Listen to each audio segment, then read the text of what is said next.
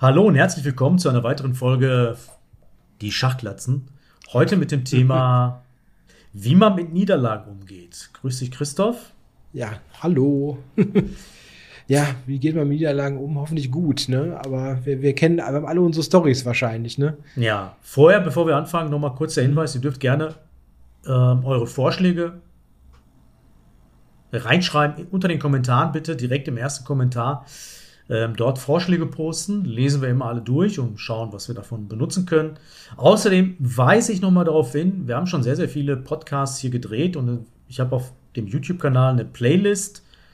Könnt ihr auf der Startseite finden, genau wie viele andere Playlists.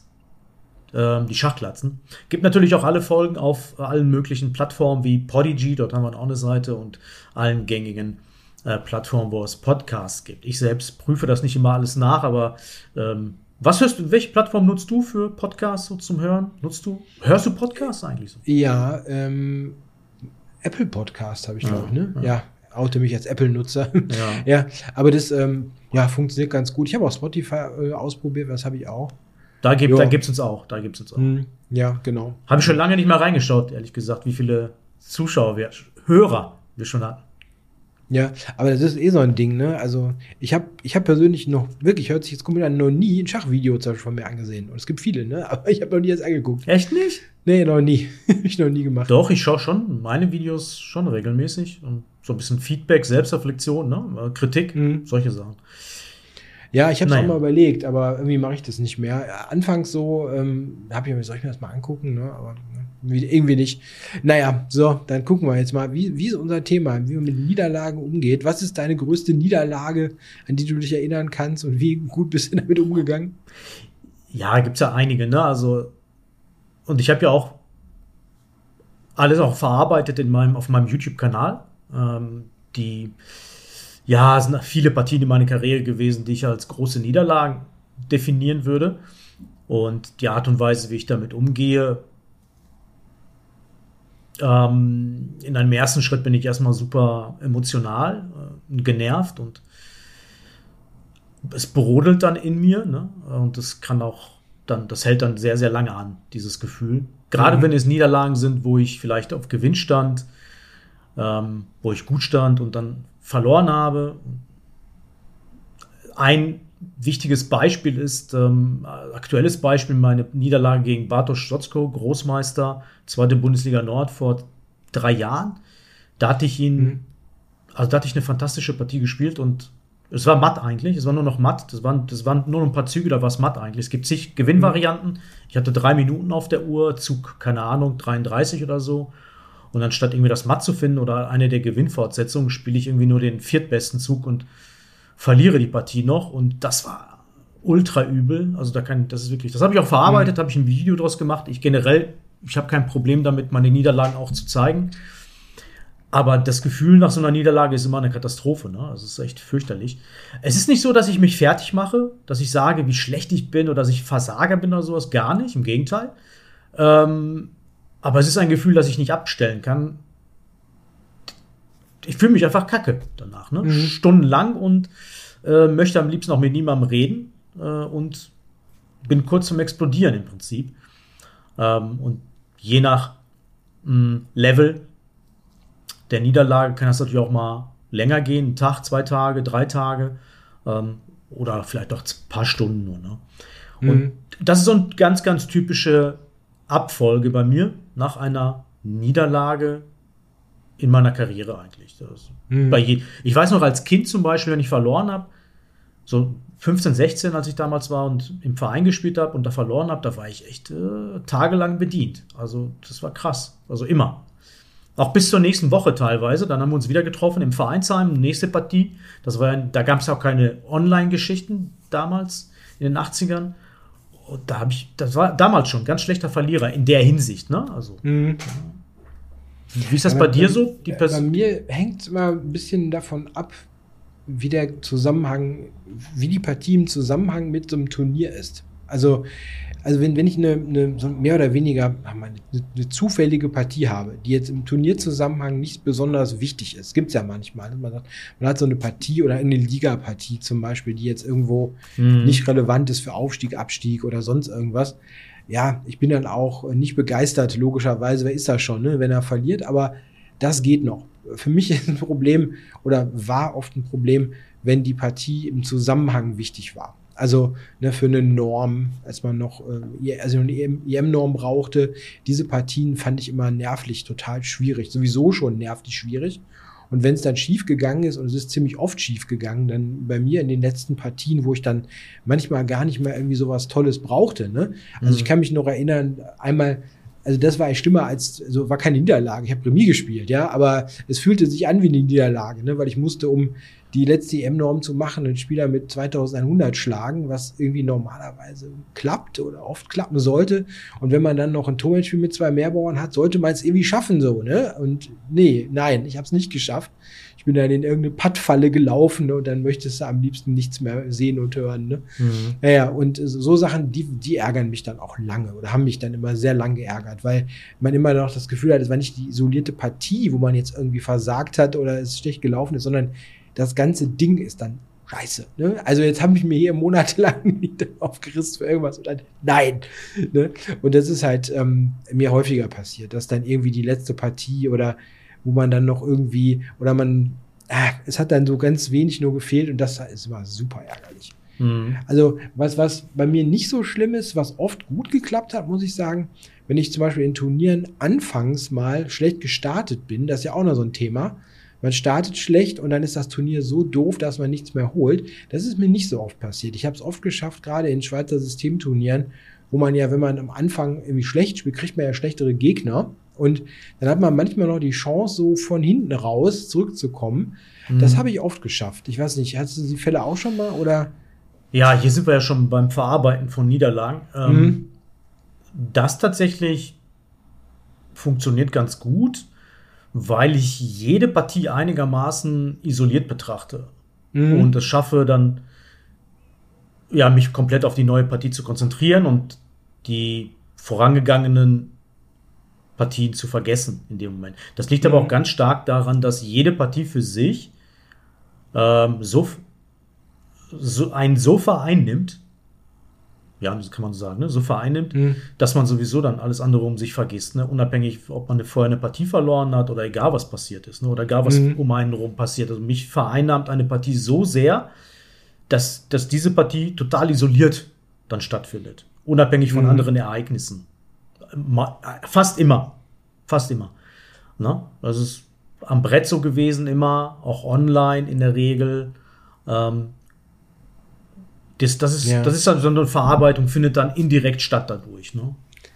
Ja, wenn du das kannst, dann einfach nur die Partie so völlig isoliert. Ne? Das ist natürlich eigentlich auch der Idealzustand, ne? dass man eigentlich immer alles runterbricht, ne, auf die kleinste Einheit, idealerweise sogar auf die einzelne Entscheidung des Zuges, ne, dass du sogar sagst, ja, ich habe eigentlich immer nur die eine Entscheidung. Ne, ich ziehe jetzt, möglich, am besten jetzt äh, ne, mit vernünftigem Bedenkzeitverbrauch und so weiter. Ne? Also du mhm. jetzt die richtige Entscheidung treffen und sie nicht vom Rest beeindrucken lassen. Das ist aber sehr schwer. Ne? Also es gibt so viele Dinge, die drumherum sind. Ne? Ja, aber das ist natürlich das Beste. Ne? Innerhalb, ja gut, das ist jetzt innerhalb einer Partie ist das nicht so einfach, ne? Mhm. weil da sind die Ereignisse noch so frisch, dass du natürlich die Folgen spürst eines schlechten Zuges, mhm. also diesen schlechten Zug dann irgendwie dann zu verarbeiten und isoliert dann sagen, okay, jetzt wie, mhm. wie ein Computer, ne? Jeder Zug, der wird neu berechnet, ne? Das macht, das ist sehr schwierig, ne? Das ist dann wirklich die ganz hohe Kunst. Ich, das kann ich, glaube ich, nicht so einfach. Äh, das fällt mir sehr schwer. Aber meistens gelingt es mir trotzdem, mich neu einzustellen auf die Partie und zu kämpfen. Also ich bin schon dann ein Kämpfer, der versucht, sich wirklich aufzuraffen innerhalb einer Partie, aber das gelingt natürlich nicht immer. Es gab auch schon Partien, wo ich mich dann aufgegeben habe mit Sicherheit und dann halt lässt die Konzentration nach und dann verliert man so mhm. ohne, ohne, ohne Kampf irgendwie, ne? Aber häufig ist es so, auch innerhalb eines Turniers ist das schon wieder anders. Da kann ich mich schon am nächsten Tag aufraffen und mich auf die Partie neu einstellen und sagen, komm, ich will es jetzt, ich will gewinnen und ähm, gehe damit voller Kraft voraus. Das, das gelingt mir schon. Aber innerhalb einer Partie finde ich sehr schwierig. Ich finde auch immer echt wichtig zu, zu kämpfen in solchen Situationen, wenn so ein Turnier schlecht anfängt, weil wenn es dann mal klappt, dass man das noch rettet, ne, daran kann man sich auch hochziehen in späteren Klar. Situationen, dass man sagt, ja, okay, das war jetzt blöd, aber es hat ja schon mal funktioniert, ja, weil man kann auch noch Turniere, die schlecht angefangen haben, irgendwie noch retten, ne? mhm. egal wie es jetzt, es können jetzt unterschiedliche Szenarien sein, ne, wie es rauskommt. Ne?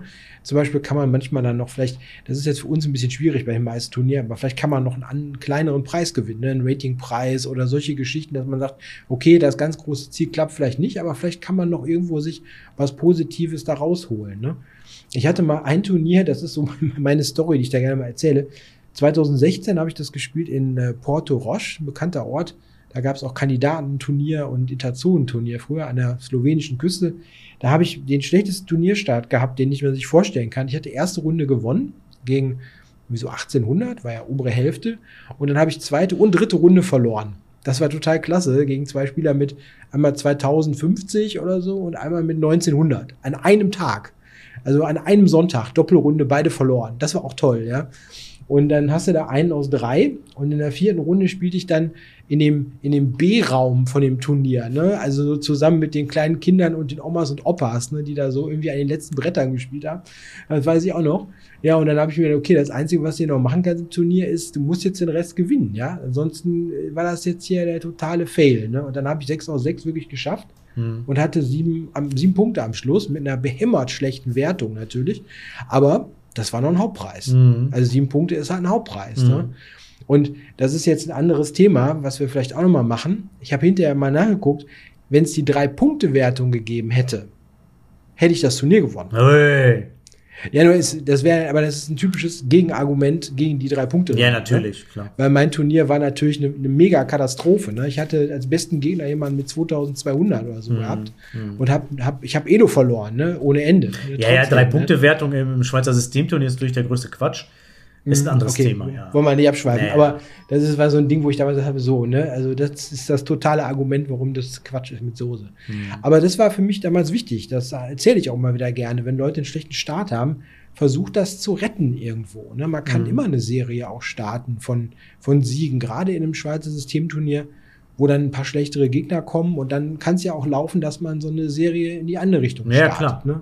Ich meine, sensationell war ja, was Vidit gemacht hat beim genau. Swiss, ne? mit der Niederlage ja. starten und dann gewinnt er das Turnier und qualifiziert sich fürs Kandidatenturnier. Mhm. Das zeigt einfach ja was, obwohl er sich natürlich mega geärgert hat nach der ersten Runde. Er hatte gegen Lamy verloren und er meinte mhm. auch hinterher, er wäre total angepisst. Ich sage mal angepisst, ne? weil es ist mal so ein mhm. Standardwort bei mir aus dem Ruhrgebiet.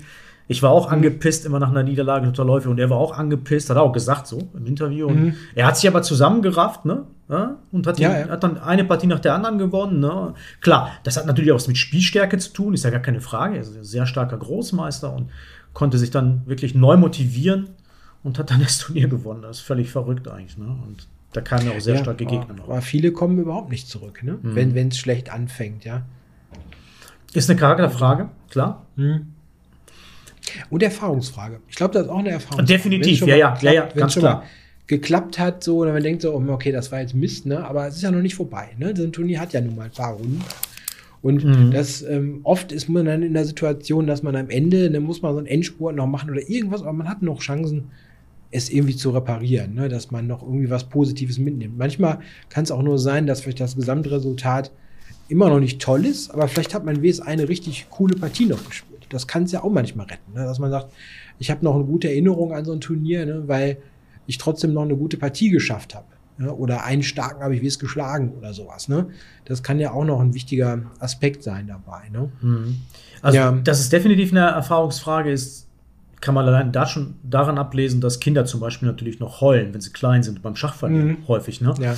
Und je älter sie werden, dann irgendwann lässt das natürlich, ähm, geht das weg. Ne? Ich habe noch nie einen Erwachsenen nach einer verlorenen Schachpartie heulen sehen. Ich weiß nicht. Mhm.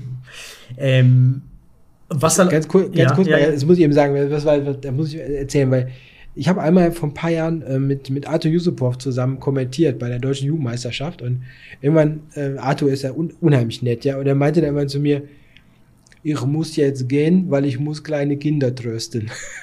ich, kann, ich kann ihn jetzt nicht so gut nachmachen, ne? aber es war so lustig, weil er meinte, er hat so viele Kleine, die er da betreut hat, ne? und er meinte, ein großer Teil seiner Arbeit, da ist im Prinzip, die wieder aufzurichten, ne, wenn sie dann mal verloren haben. Ne? Das ist wirklich wichtig, ja. Ja, ja, klar. Ähm, aber das ist ein normaler Prozess, Entwicklungsprozess, den Kinder nun mal machen. Äh, das mhm. ist ja nicht nur beim Schach so. Ich denke, Kinder weinen auch, wenn sie bei anderen Sportarten oder bei Spielen verlieren. Also ich zum Beispiel habe als Kind auch, glaube ich, äh, geweint, nicht so häufig, aber schon hin und wieder mal eine Träne vergossen, soweit ich mich erinnere. Ähm, auch bei, nicht nur beim Schach, auch so. Ich war sehr, sehr ehrgeizig. Ich hatte keinen Bock zu verlieren, mhm. egal was ich gemacht habe. Ne? Und wenn es nur Mensch ärgere dich nicht war, ein reines Glücksspiel. Mhm.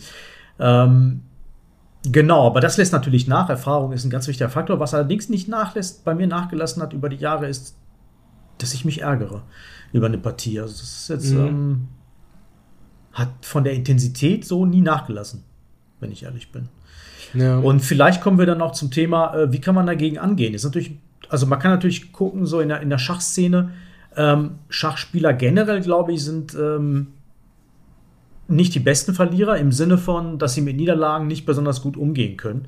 Im Sinne von, dass sie sich dann, ja, äh, ab abschotten und mit keinem reden wollen und dann in Ruhe gelassen werden wollen und dass es sehr schwierig ist, sie dann aufzubauen. Sie, sie machen das erstmal mit sich selbst aus, häufig, ne? Hast du auch dieses Gefühl so? Ich kenne das von mhm. vielen Spitzenspielern. Ne? Ich habe schon mal, glaube ich, hin und wieder mal gesagt, Zwickler, Arnand habe ich schon mal sehr persönlich getroffen in solchen Momenten und mhm. die wollen dann auch bloß kein Wort wechseln, mit sich selbst sein und ich glaube, das gilt für viele starke Spieler auch. Habe ich den mhm. Eindruck. Ja, es ist ja auch so, ähm, wenn man in der Partie ist, das gilt für, für eine breite oder für einen breiten Spielstärkenbereich, ne? auch für Top-Leute, aber auch für, für Spieler wie uns oder auch für Amateure. Man ist ja auch sehr fokussiert in der Partie, richtig ja. drin, ne? Ja. und man, man gibt alles dann, ne? um ja. die um das Ergebnis zu erzielen, was man will. Und es klappt dann nicht. Und manchmal, da muss man sich vorstellen, ist es auch irgendwie blöd gelaufen. Ne? Hat man vielleicht wirklich einen ganz blöden Zug gespielt und verloren oder irgendwie, ne, also man, man ist richtig sauer auf die Art und Weise, auch wie es gelaufen ist, ja. Und dann ähm, ist man auch so drin, dass man gar nicht irgendwie schwenken will auf irgendwas, ne? dass man mit, mit keinem reden will oder so.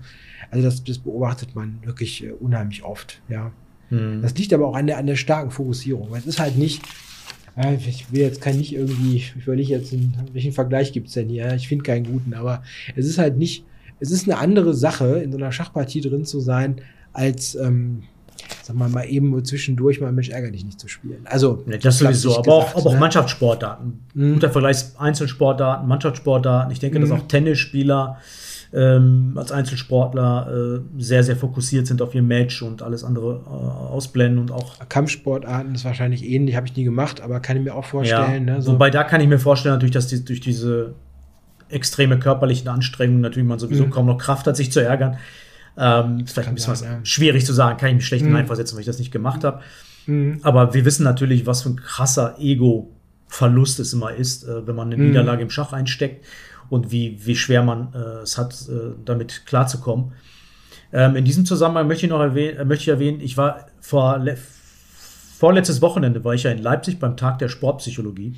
Mhm. und äh, dort hatten wir sehr viele interessante, ich war einer von sechs, sieben Rednern und ähm, es waren sehr viele interessante Vorträge. Und ähm, ein Vortrag war von einer äh, sehr interessanten jungen Dame, die für ein äh, sportpsychologisches äh, Institut in Leipzig arbeitet. Und da habe ich mir den Vortrag nochmal angeschaut. Und ähm, finde ich, sehr, sehr interessante Strategien, die man anwenden kann, um mit Niederlagen umzugehen. Das habe ich für mich nochmal durchgelesen alles. Und ich, mir ist aufgefallen, dass so im ganzen gesamten Verlauf meiner Karriere dieses Thema Psychologie im Schach, das wird zwar hoch bewertet, von wegen, wie wichtig Psychologie ist, aber es wird selten darüber kompetent gesprochen und irgendwo mhm. auch an irgendwelche Kurse angeboten oder mal als Thema irgendwie äh, wirklich mal besprochen, oder? Hast du da mhm. Erfahrungen mhm. äh, in dem Zusammenhang gehabt in deiner ja. langen Karriere? Wird, wird selten besprochen. Ja, ich habe mal einen, einen, Vortrag gesehen zum Thema auch in der deutschen Jugendmeisterschaft. Da war ein Sportpsychologe, da der ähm, da umfangreiche Erfahrung auch hatte, auch mit Spitzensportlern und auch Bundesliga, Fußballvereinen und ähnlichem. Der hat da mal referiert. Ähm, ja, der hat dann erzählt, er macht dann Übungen mit den, mit den Sportlern. Ne? Da geht es manchmal auch um so Themen wie Selbstbewusstsein stärken und um mhm. ähnliche Sachen. Das war schon einige Jahre her. Also so eine ganz genaue Erinnerung habe ich daran nicht. Aber es wird, glaube ich, nichts angeboten. Ne? Zum Beispiel im Thema, ähm, zum Beispiel bei der Trainerausbildung gibt es ja die mhm. Trainerausbildung vom Deutschen Schachbund. Da ist es, ähm, glaube ich, nur ein ganz kleiner Punkt. Ich habe das vor x Jahren mal gemacht, diese Scheine. Hast du alle Scheine Und, gehabt, gemacht? Äh, nee, nee, nur bis zum B-Schein. Okay. Ich habe nur bis zum B-Schein gemacht und äh, mittlerweile den, den okay, wir schweifen ab. Aber den A-Schein kannst du nur machen, wenn du noch aktive B- und C-Scheine hast und die sind bei mir verfallen. Und mhm. sonst der A-Schein ist durchaus ganz interessant, ne? wenn man da interessante Kontakte vielleicht knüpft. Aber es war, für, war da nie ein großes Thema damals gewesen. Da ging es hauptsächlich wirklich mehr um schachinhaltliche mhm. Instruktionen und weniger, ne, wie gehe ich jetzt vielleicht mit jemandem um, den ich betreue, wenn der verloren hat und so. Hm, nee, war nicht so ein Thema. Ne? Mhm. Ja, ich will da kurz ein bisschen was zu erzählen. Also ich, es, also erstmal ist es so, dass ich mir selbst auch wenig Gedanken gemacht habe in meiner langen Karriere über dieses Thema. Ähm, mhm. Ich war auch nie Profisportler, ich war eher so Semi-Profi, wenn man das überhaupt sagen kann. Aber ich habe natürlich auch als Trainer gearbeitet und ich habe mit Sicherheit auch als Trainer nicht alles richtig gemacht, um es positiv zu formulieren. Ähm, mit Sicherheit zu streng häufig gewesen. Und wenn man dann sowas liest, ne, auch aus so einer Perspektive, ne, die jetzt nicht aus dem Schach ist, ne, also Leute, die mhm. sich da professionell mit auseinandersetzen. Sie war selbst früher Profifußballerin, die den Vortrag gehalten hat. Und fand ich direkt super interessant und ähm, konnte ich auch direkt wiedererkennen. Und ähm, eine Sache zum Beispiel, die sie, die sie, sie meinte, was so diese Zone der Kontrolle, ne? dass man, äh, dass ein Schlüssel zum Erfolg ist, dass man versucht, Dinge die man nicht ändern kann, einfach zu akzeptieren. Ne? Dass man nur versucht, Dinge zu ändern, die, die wirklich nur im eigenen Einflussbereich liegen halt. Ne? Mhm. Und das ist zum Beispiel eine Sache, die kenne ich natürlich aus, der, aus dem Stoizismus. Ne? Das ist so, so Philosophie. Ne? Ähm, die Stoiker, die Griechen, die ja natürlich auch sehr stoisch alles hinnehmen, ne? was, was nicht zu verändern ist halt. Ne? Also sich nicht aufzuregen, über Dinge, die nicht im eigenen Einflussbereich liegen halt. Ne? Und das ist zum Beispiel eine sehr, sehr gute Strategie halt, ne? also ein Ansatz ähm, über Körpersprache, über Entscheidungsfindung, über Einsatzbereitschaft. Ne? Da kann man natürlich vieles beeinflussen bei sich selbst. Mhm. Und Dinge, die man nicht. Natürlich ist es einfach in anderen Sportarten, ne, äh, das sind viel mehr Einflüsse ne, von außen. Beim Schach mhm. ist halt wenig Einfluss vom Außen, man ist ja genau. schon. Genau, ich wollte gerade sagen, ja. wir haben beim Schach hast du nicht so, dieses, da ist nicht so dieses Thema, oh, ne, das Wetter war jetzt eher gut genau, für den genau. Gegner der, oder der, so. Der ne? Platz ist schlecht oder so, genau. Ge genau ne? Oder der, Sch der, Schiri, sagen, ne? der Schiri hat mal wieder eine Fehlentscheidung getroffen beim ne? Fußball, wo, wo ja, alle. Fritz Walter Wetter, ne? 1954 ja. so, ne? wir gewinnen, weil es regnet. Da sind die Ungarn nicht so gut. Ne? Das ja, kannst du beim, beim Schach schlecht mhm. machen, ne? Du bist schon hauptsächlich selbstverantwortlich für das da, was passiert. Ne? Also du kannst schlecht mhm. jemand anderen verantwortlich machen für was eigentlich auch positiv ist für die Entwicklung eines Schachspielers, mhm. ne? wenn man von klein auf das betrachtet. Kinder ja. lernen halt mit Niederlagen auf eine Art und Weise umzugehen, ohne jemand anders verantwortlich zu machen für das, was da passiert halt, ne? auf spielerische Art und Weise. Also eigentlich sehr, sehr positiv. Ähm, das war eine Sache, was ich hier, was mir noch, äh, was ich noch nennen kann, ist halt äh, dieses äh, ein Triple A Prinzip, Prinzip hat er da genannt, nämlich akzeptieren, analysieren und abhaken. Also was mhm. sehr, sehr wichtig ist, das fand ich sehr, sehr gut, äh, weil das ist sehr, sehr einfach anwendbar. Also akzeptieren ist klar aus Niederlagen lernen und fürs nächste Mal besser machen. Ne? Ähm, das ist ganz, ganz wichtig äh, als ähm, Folge einer Niederlage. Dann analysieren, das machen wir sowieso als Schachspieler. Ne?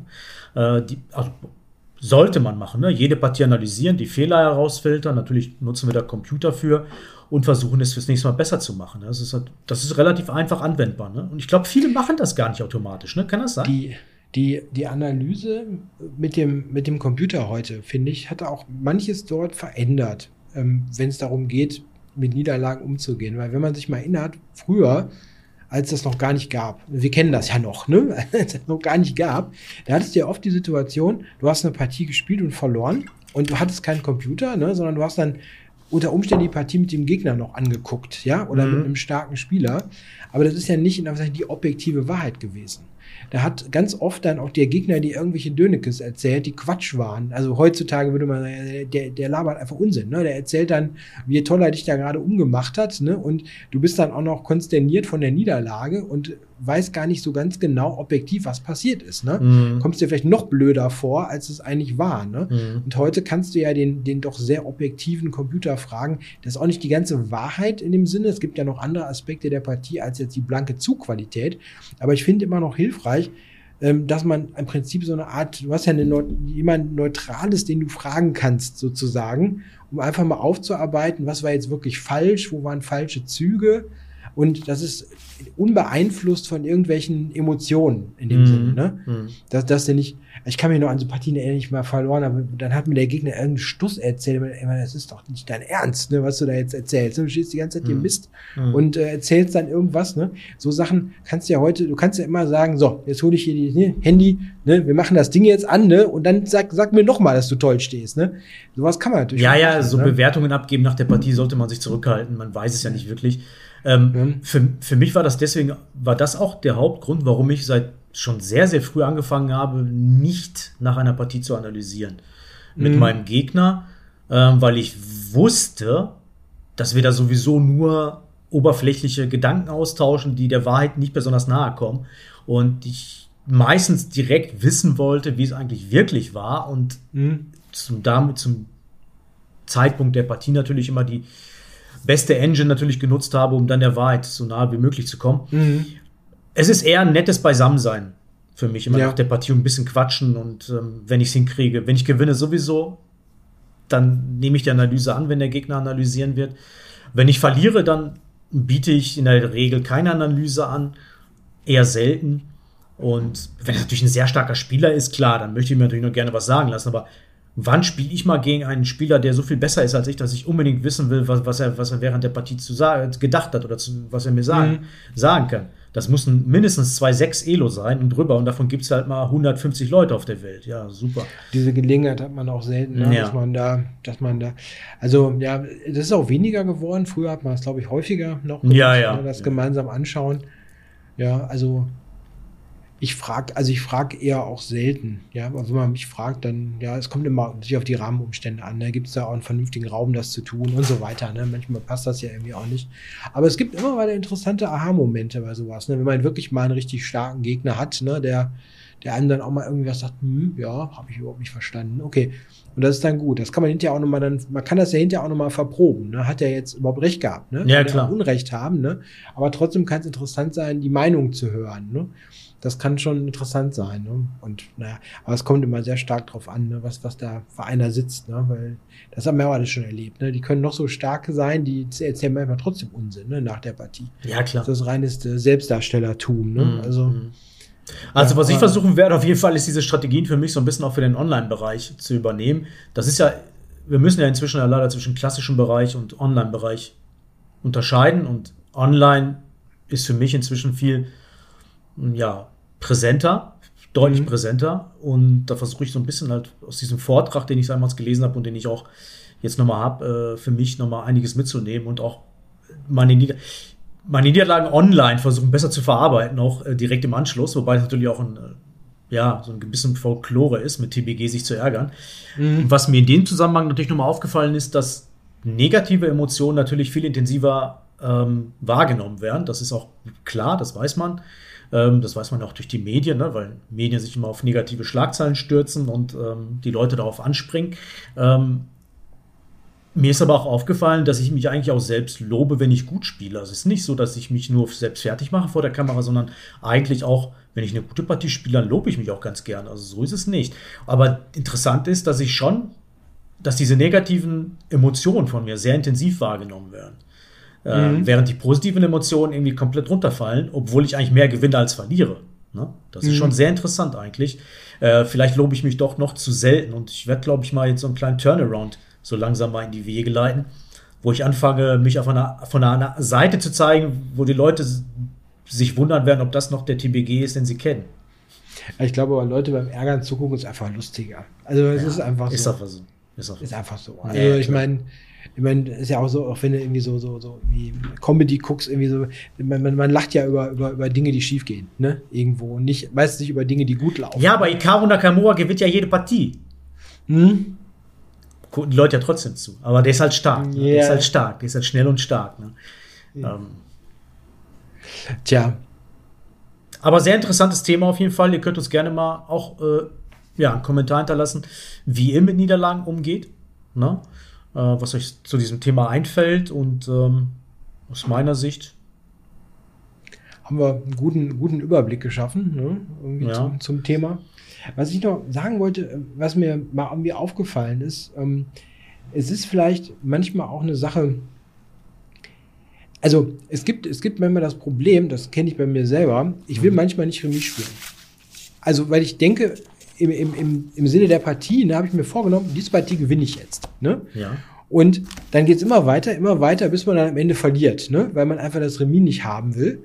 Und das ist manchmal, also mit die ärgerlichste Niederlage. Weil man genau weiß, ne, das hast du komplett selber zu verantworten. Ne? Und ähm, diese Art von Niederlage ist sehr leicht zu verhindern, ne? indem man manchmal einfach akzeptiert, dass auch ein Remis okay ist. Ne? Also äh, Niederlagen durch totale Unobjektivität, ne? Ja. Finde ich, Ja. tun immer extrem weh. Und die merkt man hinterher auch, wenn man, wenn man da nochmal so drüber nachdenkt, so, hm, das war blöd. Ne? Also es fällt mir gerade nochmal so ein, weil das ist so eine, so eine klassische Niederlage, die mir dann oft passiert, ja. Mir auch online unheimlich oft schon passiert. Ja, ja, denke, online. Online spielt man ja alles eh mal zu Ende. Also Ja, da sehe ich es nicht so sehr. Ähm, Im klassischen Schach, klar, wenn man es nicht wahrhaben will. Ne? Das ist so diese klassische Herangehensweise bei vielen Schachspielern. Ich will es nicht wahrhaben, dass es jetzt Remis oder dass ich, dass ich nicht so toll stehe. Und dann spielt man halt unobjektiv. Mhm. Ir irrational, ne? Dann, und fängt dann an Unsinn zu spielen. Das ist halt auch ein ganz, ganz typisches Szenario. Worüber ich übrigens referiert habe, mein, Mhm. mein Sieg gegen Ilya Smirin, Rilton Cup Anfang des Jahres, da wollte er es auch nicht wahrhaben, dass, es- dass er Mhm. Remis machen muss gegen mich. Na, ist dann immer weiter reingeschlittert, reingeschlittert, reingeschlittert in eine schlechte Stellung und irgendwann gab es kein Mhm. Zurück mehr und dann hat er chancenlos verloren. Ähm, klar, es gibt immer Variablen, ne, gar keine Frage. Aber das ist so dieses nicht wahrhaben wollen, ne, wenn man Ja.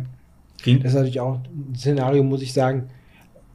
Ich habe, ich weiß gar nicht, ein paar Großmeister habe ich auch mal geschlagen und die meisten haben sich selbst geschlagen. Genau, Also, ja, ja. die, die dann irgendwie was probiert Ja, ja. haben, da, Ja, was macht denn der da? Das geht doch gar nicht, ne? Genauso Also so ich, ne? Ne? Wenn ich es nicht wahrhaben will gegen schlechteren, nominell schlechteren Spieler und dann irgendwie irrational werde, ne? Mhm, Klar, ja, kennt man genau. ja. Genau. Ja, so, okay. Prima. Den, den würde ich eben noch einwerfen. Ja, Ja, dann aber- haut, haut gerne noch Vorschläge raus für unsere Podcasts vor Weihnachten. Ja, mindestens einen machen wir ja wohl noch, ne? Vor Weihnachten. Muss doch wohl, ne? Einer auf jeden Fall. Vor Weihnachten. Ja. Ja, Direkt vor Weihnachten, kann sein. 22, Ja. 23 oder so. könnte sein, ne? Ja, also haut noch mal Vorschläge raus. Wir gucken durch. Alles klar. Macht's gut. Macht's gut. Tschüss, Tschüss. Christoph.